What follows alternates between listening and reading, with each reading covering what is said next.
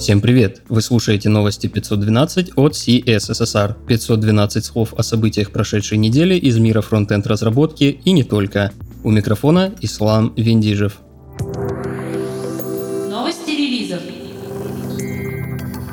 27 июля стала доступна версия 3.7 языка Python. Главными нововведениями стали поддержка файлов PYC для кэширования байт-кода, включение в основной состав модуля typing, перевод async await в разряд зарезервированных ключевых слов, а также оптимизация производительности ряда подсистем. Ветку планируют поддерживать до 2023 года. Также 27 июня была выпущена версия MongoDB 4.0. Наиболее значимым нововведением стала поддержка транзакций, удовлетворяющих требованиям ACID при работе с несколькими документами. Также были добавлены новые агрегатные операторы, добавлены драйверы и обеспечена интеграция с Kubernetes. 26 июня состоялся релиз веб-браузера Firefox 61 и его мобильной версии для платформы Android. Для платформы Windows и Linux в релиз включено ускорение перехода между открытыми вкладками. В CSS-движке применена техника Retain Display Lists для ускорения отрисовки страниц. Для Android 8 была исправлена проблема, приводившая к падению браузера. Кроме того, исправлены 52 уязвимости, 39 из которых были помечены как критические. 28 июня стал доступен для тестирования 23 выпуск бета-версии браузера Brave. Напомним, Brave — это веб-браузер, развиваемый под руководством Брэндона Айка, создателя JavaScript. Проект нацелен на обеспечение безопасности пользователей в сети. Эта версия примечательна интеграцией Tor и возможностью открывать вкладки, трафик которых будет передаваться через анонимную сеть Tor. Пока функция находится на стадии тестирования, для обеспечения анонимности разработчики рекомендуют использовать непосредственно браузер Tor. Интересные публикации.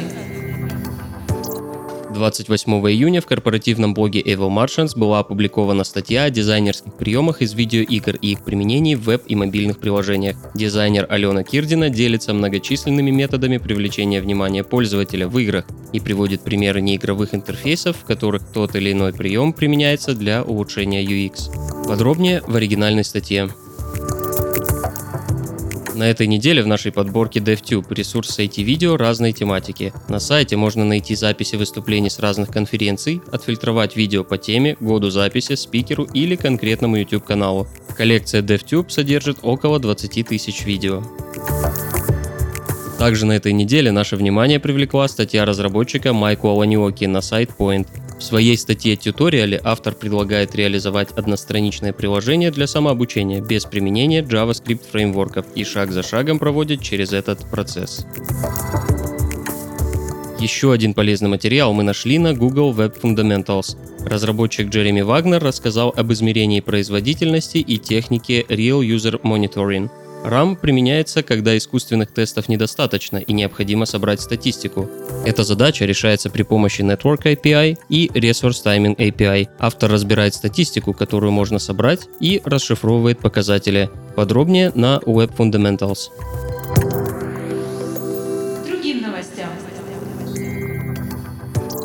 Не так давно началась звездная гонка между двумя популярными фреймворками React и Vue. Бурную реакцию сообщества вызвало то, что фреймворки сравнялись по количеству звезд, и разработчики поспешили поддержать свой любимый фреймворк.